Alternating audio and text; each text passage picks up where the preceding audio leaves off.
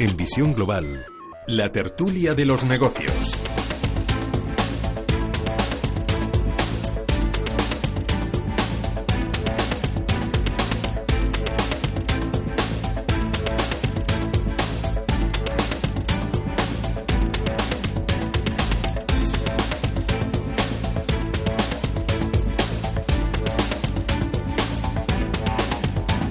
Casi 41 minutos de las 8 de la tarde, una hora menos en la comunidad canaria. Comenzamos nuestro tiempo de tertulia, pero los miércoles, aprovechando que tenemos a José Antonio Almoguera, experto en asesoría fiscal y financiera, seguimos poniendo a su disposición ese número de teléfono por si en los próximos minutos, durante el tiempo que dure la tertulia, quieren llamarnos eh, para consultarle cualquier duda eh, sobre la declaración de la renta, sobre cualquier cuestión fiscal, sobre eh, bueno, pues deducciones o, si tienen que hacer esa declaración.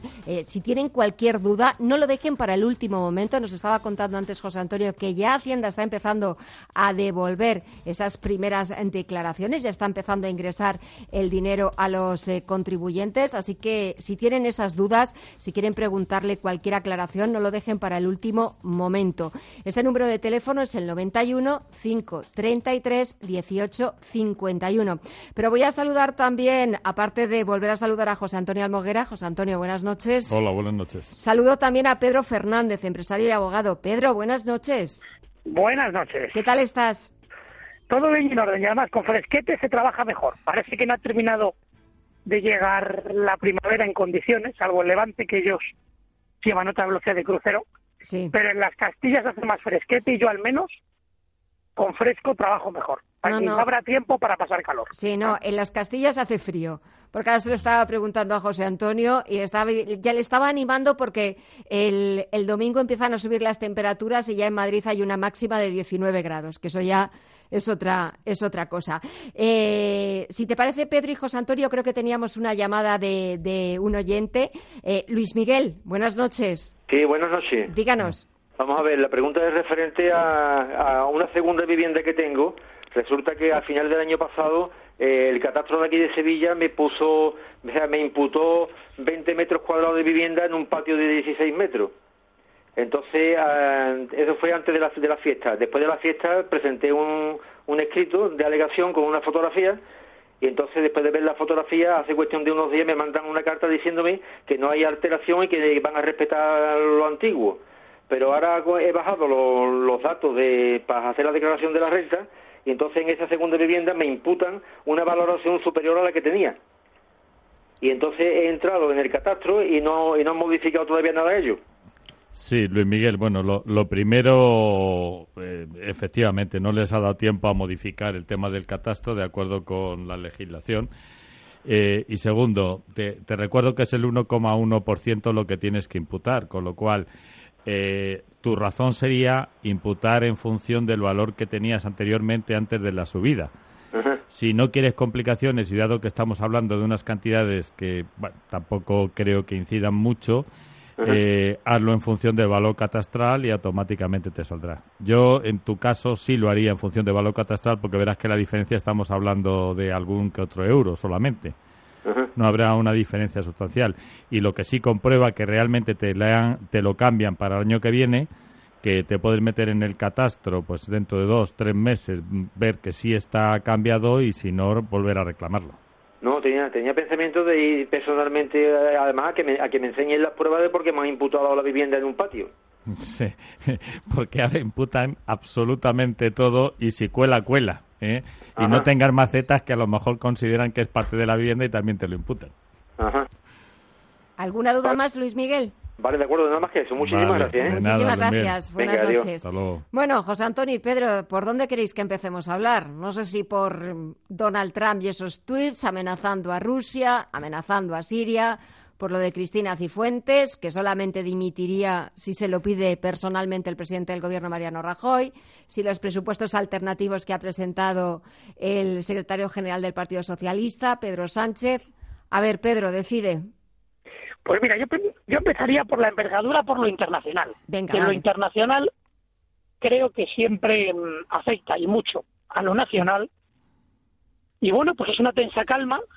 Parece que en este caso Donald Trump, pues bueno, que tiene ganas de menear el árbol y bueno, no tuvo suficiente con los famosos 59 misiles que ordenó enviar desde el portaaviones que está pues ahí en el Mediterráneo a Siria con el anterior supuesto ataque, supuesto ataque de Siria, ataque químico, y ahora pues lo mismo, que va a haber intervención militar o no.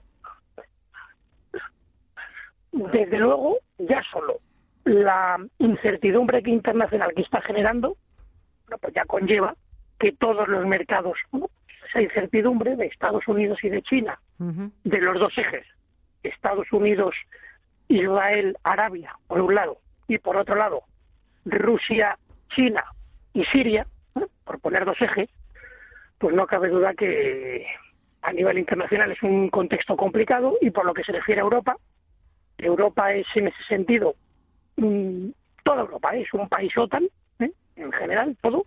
Somos cachorros de OTAN, de manera que lo que decida OTAN, pues tendremos que ir a rebufo y a partir de ahí, lo que sí tengo claro, por una cuestión histórica, y creedme, normalmente, como decía San Agustín, historia magistra vite, historia maestra de la vida, de cualquier contexto, quien sabemos que va a salir perjudicado, seguro, es Europa. Seguro. Estados Unidos podrá salir peor o mejor o peor perjudicado a nivel mediático, Rusia igual, mejor o peor mediático, pero al fin y al cabo ellos llevan otra velocidad de crucero. Europa no ha nacido para luchar, ha nacido para pensar. Y al ser el viejo continente, no somos un continente imperial, no tenemos ejércitos, ¿ven? Y quienes los tienen presumen de ello. En definitiva, si pasa algo a nivel bélico, a nivel bélico, que parece que es el contexto, o al menos eso es lo que parece que Estados Unidos quiere, desde luego quien sabemos que va a salir perjudicado, y mucho, y mucho, es Europa. A partir de ahí, pues bueno, ya estamos viendo cómo Estados Unidos ha presionado a China para el tema del acero y en general de todo lo que han sido las exportaciones. Pero por otro lado, Estados Unidos, claro, ahora ya resulta que las prohibiciones que le había hecho Europa, también respecto al acero, ahora ya resulta que ahora ya, de repente, de un día para otro, dice, bueno, ya mejor no.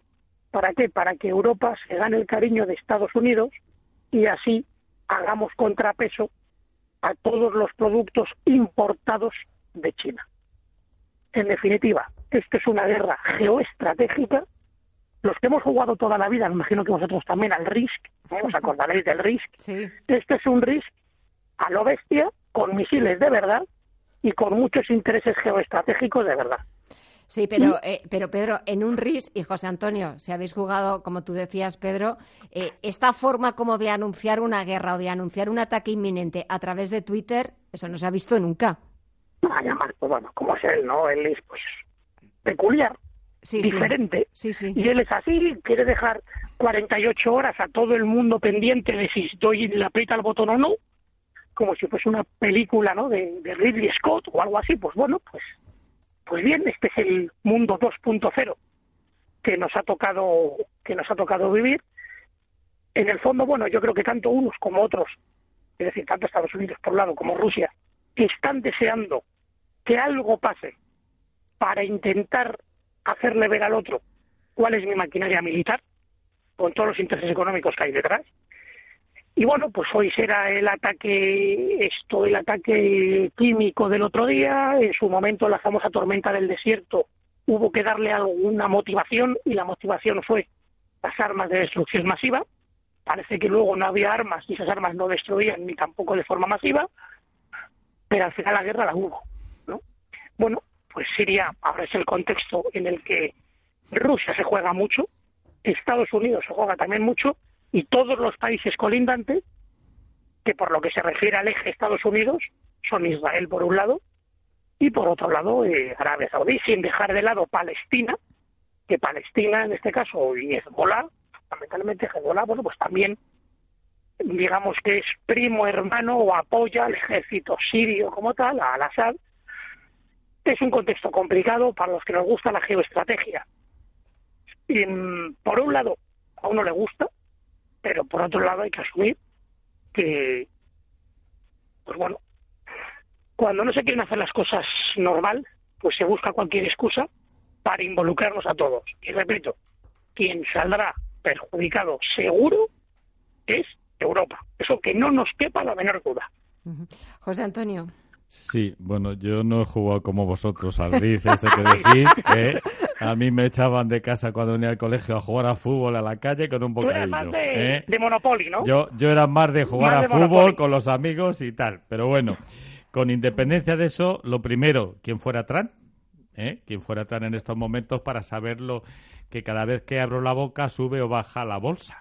¿Eh? Imaginaros lo que antes de abrir la boca puede haber dicho a los amigos, información privilegiada, vender todos, que dentro de dos días esto está de maravilla para volver a comprar ganando un montón de dinero. Se me ocurre a mí las elucubraciones estas que hacemos de vez en cuando, ¿no? Eh, segunda cuestión, eh, ha habido un ataque químico. Yo creo que eso es evidente, es algo que si ¿El tema no... es quién, José Antonio? ¿Perdón? ¿El tema es quién? Que el ataque químico se ha producido, sí. Bien. Pero ahora bien, ¿quién lo ha producido y Bien. con qué interés? Eh, Eso es complicado probarlo. Sí, sí, bueno, será complicado, pero ya el problema está que Siria ya ha habido algún momento determinado que también lo ha hecho, se ha descubierto que eran ellos y bueno, pues fue la primera intervención. Segundo, eh, este ataque químico no se puede quedar como está, es decir, hay que dar una solución práctica y esa solución práctica no sé si es tirar bombas, pero sí que la comunidad, eh, de toda la comunidad internacional de una solución práctica, incluido Estados Unidos, incluido Rusia. Eh, te recuerdo que también la otra vez cuando tiró los misiles avisó a Rusia para decirle, oye, esto no es nada más que para que saques a tu gente de ahí, porque van a ir unos cuantos misiles y no me gustaría que muriera nadie de ahí. Bueno, pues esto eh, parece una película eh, muy de casa, pero efectivamente es eso lo que, lo que acaban de decir. Hay una desestabilización total, pero yo creo que es que eh, la comunidad internacional no estamos dando soluciones a un problema que hay en, en Siria. Estamos viendo que continuamente están matando gente, nadie hace absolutamente nada y lo único que está haciendo es Rusia, con aliado con Siria y con no sé quién, que se dedican a matar a la gente de ese pueblo, con lo cual eh, alguien tiene que dar Antonio. soluciones. Eh, mi, mi problema de las soluciones es cuando es Trump, que las soluciones que da ya es se pasa a tres pueblos. Pero Yo hay que dar de la base que estamos hablando de una persona que al mismo tiempo que decide si hace o no hace la guerra y cómo la hace y en qué contexto, al mismo tiempo está el FBI entrando en el despacho de su abogado para ver si efectivamente hay o no imágenes con el famoso vídeo con la actriz de cine para adultos, ¿bien? De manera que es que el contexto es, pues bueno, eso, una No, película, no, sí, película. es que es la persona, es un poco lo que decía, es decir, Es primero nota. hay que dar solución, porque yo creo que eh, estamos demasiado parados todo el mundo viendo lo que está pasando y no dando una solución práctica, pero el que tiene que dar solución eh, y el que está dando la solución no es la persona idónea. Eso por un lado. Y luego, decir, por otro lado, problema.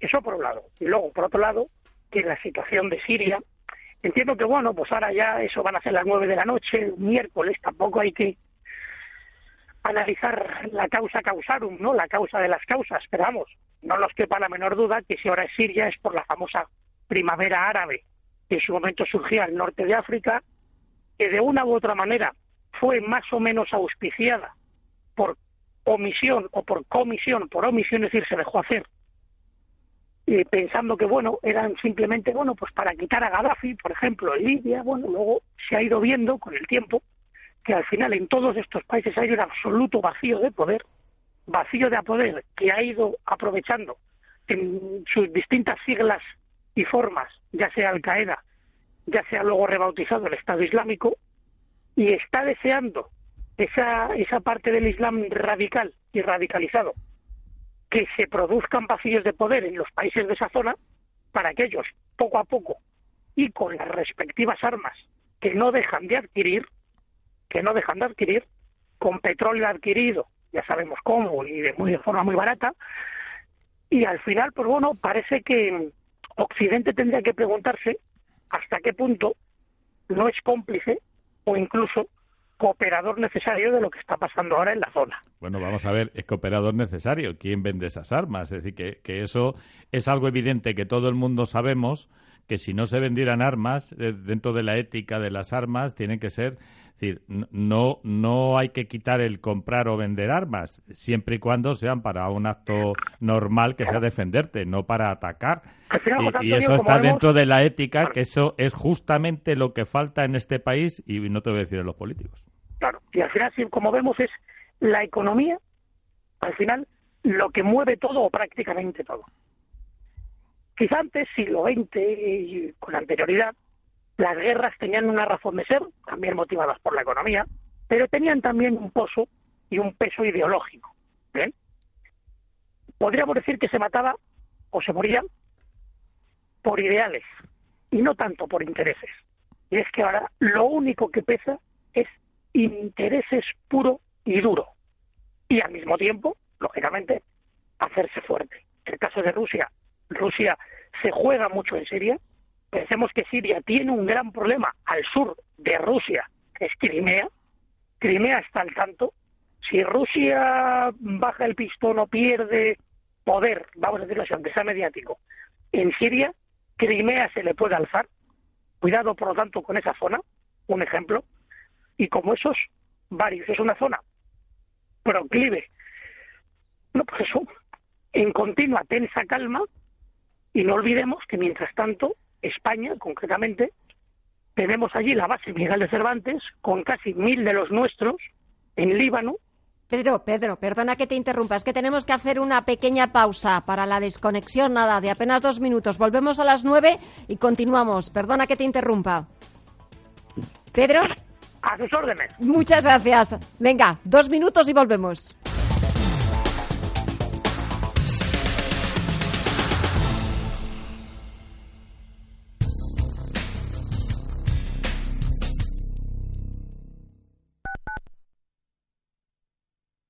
Hola, soy tu coche. Espero que conozcas la oferta de este mes en Ford, con la que me puedes cambiar cada neumático por 55 euros con montaje incluido. Por tu seguridad, cambia los neumáticos y garantiza una mejor adherencia a la carretera. Llévate un neumático Ford Motorcraft 205-55-16 por 55 euros con montaje incluido. Consulta ofertas para otras medidas y condiciones en Ford.es. Al principio pensaba, lo alquilo, no lo alquilo, lo alquilo, no lo alquilo. Luego, con renta garantizada pensé, lo alquilo.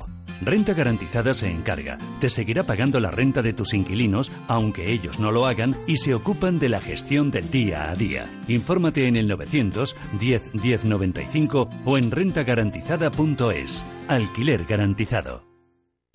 Las familias de verdad salen de viaje pensando que ese ruidito del coche no es nada. Y sí es algo. Por eso las familias de verdad necesitan un seguro de verdad. Como el de Mafre, con el que tienes garantizado el servicio en carretera 24 horas ante cualquier problema. Mafre, colaborador del acontecimiento octavo centenario de la Universidad de Salamanca. ¿Conoces el restaurante Sidrería Donosti en Madrid? Sí, en el barrio de Argüelles, el de la sidra natural de Astigarraga. Y el de la mejor tortilla de bacalao, el chuletón, los pescados a la parrilla y muchas delicias más de la cocina vasca. Sidrería Donosti, Luisa Fernanda 21 en Argüelles. 91 540 1976. Sidreriadonosti.com. Te tratarán como en casa.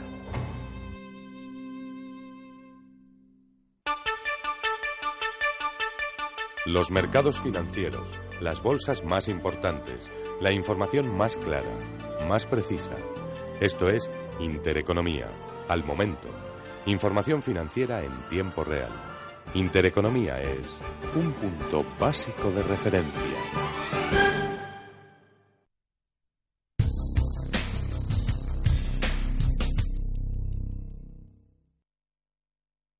Con la nueva cuenta bolsa sin custodia de Selfbank, la comisión de custodia ha muerto. Guardemos un minuto de silencio. ¿Esto que empieza o qué? Ya habíamos empezado otra vez.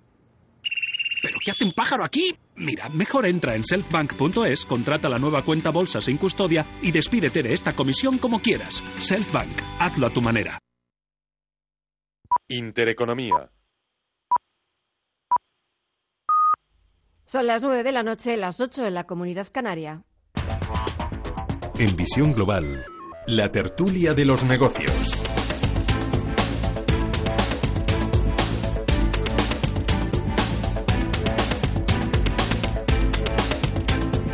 Seguimos en nuestro tiempo de tertulia. Les recuerdo que esta noche me acompañan Pedro Fernández, empresario y abogado, y José Antonio Almoguera, experto en asesoría fiscal y financiera. Y José Antonio, tenemos otra llamada más sobre la declaración de la renta. Manuel, buenas noches.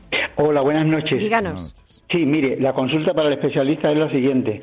Hemos tenido una venta de sesión de derechos de una propiedad inmobiliaria y eh, nos, eh, eso nos reportó un beneficio como de 12.000 euros aproximadamente. Pero al mismo tiempo tenemos unos bonos, unos fondos, mejor dicho, unos fondos que tienen una pérdida tremenda. Esos fondos eh, todavía no los hemos vendido. Mi pregunta es, si este beneficio que hemos obtenido en esta sesión de derechos en el año 2017 eh, los vamos a declarar ahora y evidentemente vamos a pagar impuestos por ese, por ese beneficio.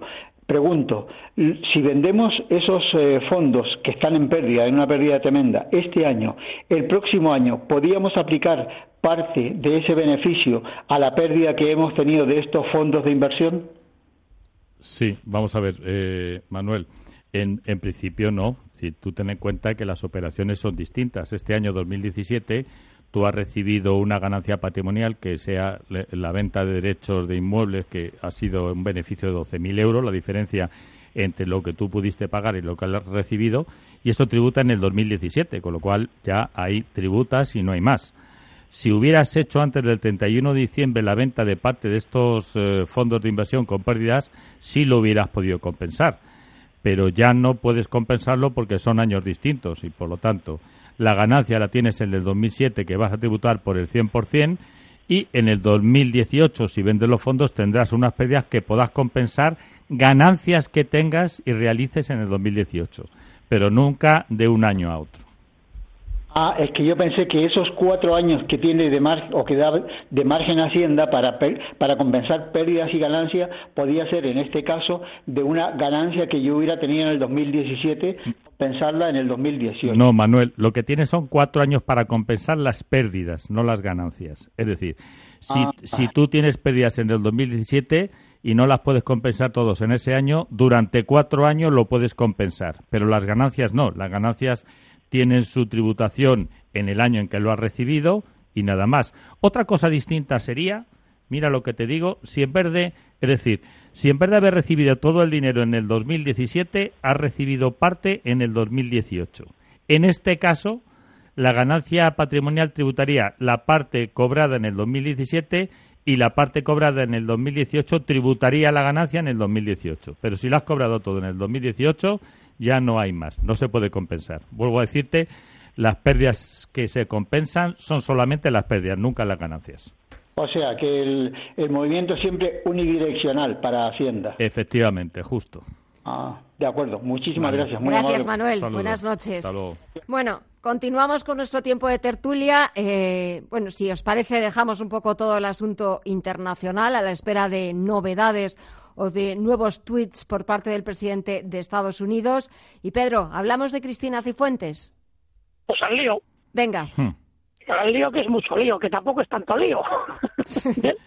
¿Por qué lo digo? Pues bueno, parece que tanto por un lado la interesada en cuestión como por otro lado la universidad, cuanto más explicaciones intentan dar, peor. Y al final va a llegar un momento en que la misma universidad, hoy ya hasta el mismo rector ya convocaba a los alumnos. Ojo, ya para que veamos la animadversión que se está generando en el mismo alumnado, que ya está convocando a los alumnos porque es que ya teme incluso que chavales que estén en primero, segundo, tercero de carrera, ya la baja y se vayan a otra universidad. ¿Por qué? Porque no quieren tener el título de carrera en una universidad que tiene el contexto que tiene esta, ¿no? Y no olvidemos que en un mes y medio aproximadamente empieza la selectividad, chavales que terminan segundo de bachillerato, que querrán matricularse y que muy probablemente, pues bien, en esta universidad, pues desde luego el plan A y el plan B no creo. Eso seguro. Por un lado. Por otro lado, eh, la interesada en cuestión, Cristina Cifuentes, pues, pues no parece, no parece que el padre, el director del máster, parece que dio orden de que de una u otra manera se hiciera un documento ad hoc una de las profesoras de ese máster parece que quiere poner en manos de Fiscalía unas grabaciones en donde el director del máster le impone haga usted esto y no haga preguntas. la cosa es un poquito ya, hablando de cine, ¿no? Ya un poquito de Martin Scorsese, una cosa ya incluso hasta de mafia italiana, ¿no? Bueno, es una pena porque doy fe que hay extraordinarios profesores universitarios en España. Hay extraordinarios alumnos que gracias a Dios aprueban, gracias y aprenden gracias a extraordinarios profesores.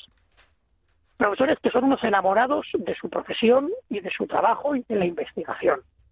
Y después de todo esto, yo lo que quiero, el tiempo que tengo en este caso en los medios, para romper una lanza en favor de tantos profesores que llevan tanto tiempo con un sueldo medio normal, que están ahí pico y pala, luchando por sus chavales, intentando aprender, mm, intercambiando correos electrónicos, sobre todo los que dirigen máster, decenas y decenas por alumno, por alumno, y dando bastante más horas de su tiempo y de su horario para que el alumno pueda llevar a cabo, en este caso, los máster, o en general los posgrados, y que ojalá que puestos a que esto salpique y que perjudique en general a la institución universitaria, que le perjudique poco, que seamos justos, que estos son unos pocos, como decía Joaquín Costa, una oligarquía y caciquismo, pero que hay muchos y muy buenos profesores en España. Nuestras universidades son buenas o muy buenas. Para mí demasiadas. 77 universidades tiene España. Para mí demasiadas. Quizá ahí también pueda estar el problema. Pero en cualquier caso, que esto no se extienda. Y a nivel político está claro que creo que ya la figura de la presidenta de la Comunidad de Madrid, ya a nivel mediático y a nivel todo, ya está absolutamente desgastada. Y al final, pues bueno, veremos si en Madrid gobierna o no quien no ha ganado las elecciones o hacen una especie de operación Murcia segunda parte, ponen a uno esperando del Partido Popular, esperando a las elecciones de mayo del próximo año. En cualquier caso, ya termino, algo se demuestra con todo esto y es la absoluta inestabilidad que tiene este sistema, que basta que el presidente de una comunidad o la presidenta, en este caso de una comunidad autónoma, parece que haya podido hacer uso de un máster que parece que no ha cursado o no del todo o no de manera regular.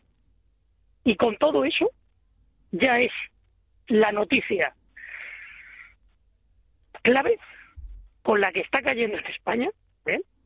que todavía no hemos aprobado presupuestos, que todavía pasa lo que pasa, y hay tanta inestabilidad en general del sistema que por un máster falso o falsificado pasa lo que pasa, parece que va a gobernar por un escaño que le hace falta el partido que no ha ganado, que tampoco es segundo, porque el Partido Socialista en Madrid tampoco ha sido el segundo en número de votos, pero que puede ser el que gobierne. Y en este contexto digo yo, y esto a los países grandes les pasa, por un máster falso falsificado que pase esto tan así tan. Definitiva, mm, que pase esto cuanto antes, que pase rápido, que al final se aprueben los presupuestos y nos pongamos de verdad, creo yo, a lo que realmente es importante. Hablábamos antes de Siria, vamos a ver cómo se enciende aquello. Eso sí es realmente un problema. Es un problema los presupuestos, lo son, porque si no, no se aprueba oferta de empleo público. Y en teoría, sin ir más lejos, en el mismo Madrid, que se está cuestionando ahora quién preside o no, en teoría, a mediados de junio, se convocan oposiciones para educación. Pues si no hay presupuesto, no hay convocatoria para educación. Los chavales en teoría están estudiando en la biblioteca. ¿Van a ir o no? Pues mientras tanto siguen estudiando. Bien. Y al mismo tiempo están esperando si tienen o no tienen presidente nuevo o presidenta nuevo o no, nueva. Que es, sinceramente, y luego, ojo, y los intereses, hablábamos antes de intereses no ideales, los intereses que habrá detrás, que al final un máster, ¿quién lo habrá filtrado siete años después? Habrá que ver si esa filtración es a su vez legal o no, ese es otro tema, bien. Pero al final, lo que está claro es que cuanto más explicaciones quieren dar unos y otros, peor ya se ha convertido en una guerra de guerrillas interna, tanto en Génova, por un lado, como por otro lado en la misma Universidad Rey Juan Carlos. Ya han empezado ya la cadena de dimisiones. La, el Consejo de Rectores Universitarios de España hoy también dando explicaciones por la mañana de lo que ha sido la investigación de los dos rectores externos, tanto de Burgos como de Murcia, que confirman que al menos hay, comillas, irregularidades, ¿qué pasa en nuestras universidades? Y que, y que además, Pedro, te recuerdo que son tan listos que dicen que eh, creen que deben de dimitir cuando su función no es esa. Su función es decir si hay o no irregularidades y nadie tiene que decir si tiene o no que dimitir la presidenta. Ellos no lo tienen que decir. Es decir, para que veáis eh, el tema mediático que hay en todo esto. Es decir, yo eh, en cuanto a Cifuentes únicamente Perfecto, se ha equivocado. Efectivamente, lo del máster no está nada claro, hay una equivocación. Ahora bien, yo creo que estamos sacando todo de quicio. De quicio porque llevamos hablando de este tema cuando en España tenemos muchos problemas que resolver. Yo estoy convencidísimo que mañana eh, un grupo de expertos se coge los currículum de todos los políticos que tenemos y no aguanta ni uno una piedra. Cuando Cifuentes es una persona que en Madrid es una presidenta que ha cumplido, que ha hecho que esto funcione, que ha bajado los impuestos y ha conseguido que la recaudación suba. Y es una pena que por una equivocación, que seguro que es una equivocación, que está mal hecho, pero decir, que tenga que dimitir cuando hay 50.000 políticos en el resto de los partidos y hasta en el PP que no han dimitido por cosas parecidas. Por lo tanto, estamos sacándolo todos de quicio continuamente, todo el mundo, hablando de algo que es evidente. Es decir, ahí está. Es decir, y te digo más, si esto tiene que ser así, que los políticos a lo mejor tienen que decir la verdad, cosa que dudo, lo sabemos todos porque en campaña dicen una cosa y después hacen la contraria, pues saquemos el currículum de todos los políticos y empecemos ya a indagar uno a uno y vamos a quitarnos todo. A lo mejor conseguimos eso que muchos hemos dicho, es que baje la nómina de los políticos a un tercio como en Alemania, porque nos vamos a quitar a todos aquellos que el currículum no lo tengan bien, no lo tengan bien preparado que serán como mínimo, como mínimo el 50 o el 70%. Y no toquemos a las universidades, porque también un error en una universidad no significa que la universidad sea mala. Estaría bueno ya a estas alturas, ya eh, por una guerra mediática política, que ya empecemos a tocar las universidades, que es lo único que nos va quedando para salir de este impasse que estamos. En cualquier caso, José Antonio, también es verdad hay que decirlo, creo que hay que distinguir, por un lado, lo que es la universitas, la esencia, el espíritu en sí de la universidad, y otra cosa es cada una de la administración de cada una de las universidades. Que sí es verdad que hay algunas universidades que ya venían teniendo fama de que las cosas no se hacían del todo bien, que había cierta oligarquía sobre todo en general en aquellas universidades públicas de reciente creación. Y digamos que caminaban de manera paralela al partido político que de una u otra manera les había facilitado dicha creación. Por ejemplo, la Complutense, que está, que está dirigida que está dirigida por quien está dirigida, que son los que mandan. estamos hablando de instituciones ¿Eh? que son los de las coletas. No, pero ojo, yo he matizado ya, ya, no, pero, quiero decir que Pedro, si es que el problema fundamental es, tú lo has dicho antes, tenemos unos profesores maravillosos, yo he estado dando clase en universidades y conozco muchos, son muy buenos, son personas serias, y tres o cuatro que son los que realmente a lo mejor están haciendo las cosas mal, que los quiten, pero eso no significa que la universidad eh, funcione mal. A lo mejor lo que hay que quitar es alguna que otra cabeza para poner a alguien que, que puede ser de esos profesores de toda la vida, que lo único que están pensando son los alumnos sin enseñarnos, como siempre nos han enseñado, y quitar a los que realmente están por estar. También es cierto, hay que decirlo, que algunas universidades, como digo, que siempre han caminado de manera paralela al partido político que en su momento facilitó, no digo que creara, mucho menos, pero sí que facilitara la creación, pues sí se ha convertido en una especie como de agencia de colocación sin edie. ¿Bien? Y bueno, pues oye, eso también pues se iba comentando, en donde los méritos y las capacidades, ya a nivel, ojo, ya a nivel alto, muy alto, dentro de lo que son las universidades. ¿eh? Ojo, lo hablo en general del profesor nivel medio, que son los que trabajan una barbaridad. Entonces eso nos queda claro. Pero sí es verdad que ya cuando hablamos de, de altos cargos, bueno, pues, todo en públicas, pues sí sabemos que de una u otra manera, pues bueno, se hacían y se recibían favores, que bueno, ese ese nepotismo como como cualquier institución española, ¿no, Pedro? Como ah, cualquier institución española. Dejadme ¿eh? que al final la puerta corrediza de, las termino con esto. Hay una obra, antes la citaba, que invito a nuestros oyentes que la lean para que vean cómo 112 años después es exactamente igual oligarquía y caciquismo de Joaquín Costa. año 1906. Vamos a leer cómo era esa España, cómo se hacían las cosas, cómo se decidía quién era ministro, cómo, dónde y por qué, quién era rector de, quién era director de. Y vamos a ver cómo 112 años después, con matices, en determinados contextos, sigue funcionando la oligarquía y caciquismo que también, también eh, digamos, se describía Joaquín Costa. Dejadme, es que os estaba interrumpiendo porque tenemos otra llamada para José Antonio. Javier, buenas noches y para que le diera tiempo a entrar. Javier, buenas noches. Hola, buenas noches. Díganos. Eh, mira, quería preguntarle al experto en Hacienda que me ha salido una nota, o sea, al hacer la declaración de la renta, me sale una notificación que dice que compruebe eh, las, eh, compruebe si tiene cantidades pendientes mm, de compensar, correspondiente a ganancias y pérdidas patrimoniales, o sea, eh, eh, net, eh, ganancias, te, te explico, Javier. Saldos netos negativos. Sí. En las casillas 400, sí. 17, 18 19. Pero mm, yo es que en anteriores ejercicios, sí. yo no.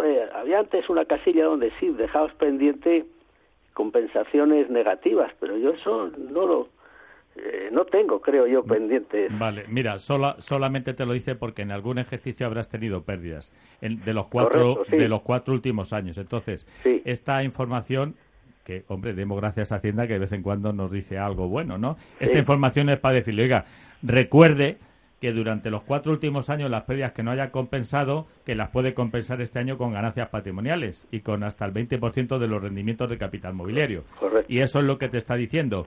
Eh, mire a ver si tiene, por si acaso, porque sabemos que algún año ha tenido pérdidas. Simplemente. Si no las tienes, eh, qué pena, porque las podías compensar ahora. No, eh, ya, ya las compensé en su momento. Pues ya está, O entonces, sea, no te preocupes. Eso no, no me lo dejo atrás.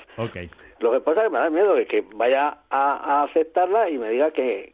No te dé miedo que eso solamente No, miedo es no, algo que- positivo Sí. para que, es decir, en el peor de los casos, si las tuvieras y no las pusieras, Hacienda podía pensar que, que bueno, que peor para nosotros. Ya, ya, ¿eh? claro que las Con lo pierdo. cual, sin más, no hay problema porque además tú sabes que lo has compensado y ya no tienes que ponerlo. Exactamente. Pues muchas gracias. Gracias, Nada, Javier. Buenas noches. Os, escucho todas las noches. Gracias. Muchísimas gracias. Adiós.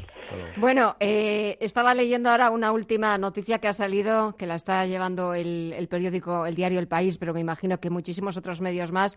Es una de las profesoras del máster de, de la presidenta de la Comunidad de Madrid que ha dicho a la policía que Cristina Cifuentes no presentó ni defendió su trabajo de máster. Alicia López de los Mozos declara a la policía que nadie le pidió consentimiento para firmar en su nombre. Pedro. Ya es complicada la situación, si es que ya... ¿Qué pasa? más de lo Porque- mismo, Pedro. Claro, sí, más de lo mismo, pero claro, ya, ya hay una guerra de guerrillas en virtud del cual la gente dice, bueno, te defiendo, me defiende. Ya se ve que de esta semana para acá, después de Semana Santa, ya han dicho, sálvese quien pueda, cada uno con su espada y su escudo, bien, y puestos a que salpique a todo el departamento, ya cada uno se va a defender, que el director me dijo que yo, eh, bueno, y como ahora todo es, su- su- es susceptible de grabar, pues es probable que esté. Que Lo que cojan, hay un- una cosa que cojan un es- cabeza de turco, que se vaya a jubilar pronto y que directamente le jubilen ya y que sea Oye, el ojo, culpable y punto. Hay una cosa que es importante y es, ya hablando en este caso, bueno, de una de mis, de mis especialidades, que es penal, es una falsificación, falsificar un documento. Sí, sí, no, eso es ya, es- público, eso ya estamos hablando de un delito. Está constitutivo, Claro, está claro. castigado con pena de prisión. Cuidado, entonces ya parece Sí. que es no solo un documento falso, sino falso y falsificado. Claro. ¿Quién lo ha falsificado? Amigo. Claro. Ahí está el asunto, eso es lo complicado. Pero ojo, que ya no solo estamos hablando de que son irregularidades, cuidado que falsificar un documento de una institución pública, ¿bien? por lo cual conlleva también un concurso de delitos, la usurpación de personalidad, lo cual ya son dos en uno. Sí, y, se- y señores, se me ha olvidado que ya no nos queda casi tiempo, os tengo ya que despedir, Vaya, de hablar de, de José Antonio Griñán. Mira, estaba leyendo ahora una información y lo titulaban Griñán, el nombre que no sabía. No Porque sabe- hoy ha llegado, no sabe, no cuando se ha sentado en el banquillo, ha declarado que es que él no se enteró ni recibió ningún informe por parte de la intervención de la Junta y que solamente se enteró del programa, del escándalo de los seres, de las ayudas etcétera, cuando estalló el caso. Eso también es un asunto que deberíamos haber comentado. como era poco dinero, no había problema. No había problemas, que él nunca se enteró. Bueno. para que veáis, después, termino, después de todo esto del máster. Sí. Y ahora mm, bajarnos a, a, tercera división campo de arena, ¿no? Como es todo esto, pero eso sí, con seis ceros más de por medio, o siete, o ocho, ya no sabemos cuánto hay, porque yo parto una base. Nunca sabremos exactamente cuánto ha sido el dinero dilapidado. Nunca. Es algo aproximado que más o menos la UCO se puede hacer una idea, pero jamás sabremos exactamente cuánto hay. Y claro, después del máster, que por supuesto tiene su importancia y habrá que tomar las decisiones que hay que tomar, veamos esto y ya lo veamos, ya casi en plan rinconete y cortadillo, mm, pues a uno le duele, porque ahí hay muchos ceros, mucho dinero público. Ahora que estábamos precisamente llamando oyentes preguntando por su renta. Y, no, y no público, sino nuestro, ¿eh? Que eso es algo que tenemos que decir, que el público es nuestro. ¿eh? Señores, que me tengo que despedir. Hacienda, sí. Decía que de todo eso que está recaudando Hacienda, luego llega y lo que se destina para Andalucía en este caso, pues se destina lo que se destina y al final juicios eternos, condenas pocas y tarde. Y tarde. José Antonio Almoguera, experto en asesoría fiscal y financiera, y Pedro Fernández, empresario y abogado. Si es que tenemos que tener más tiempo, si es que se acaba enseguida. Señores, gracias a los dos y hasta la semana que viene. Que paséis buena semana. Un abrazo. Un abrazo, hasta luego.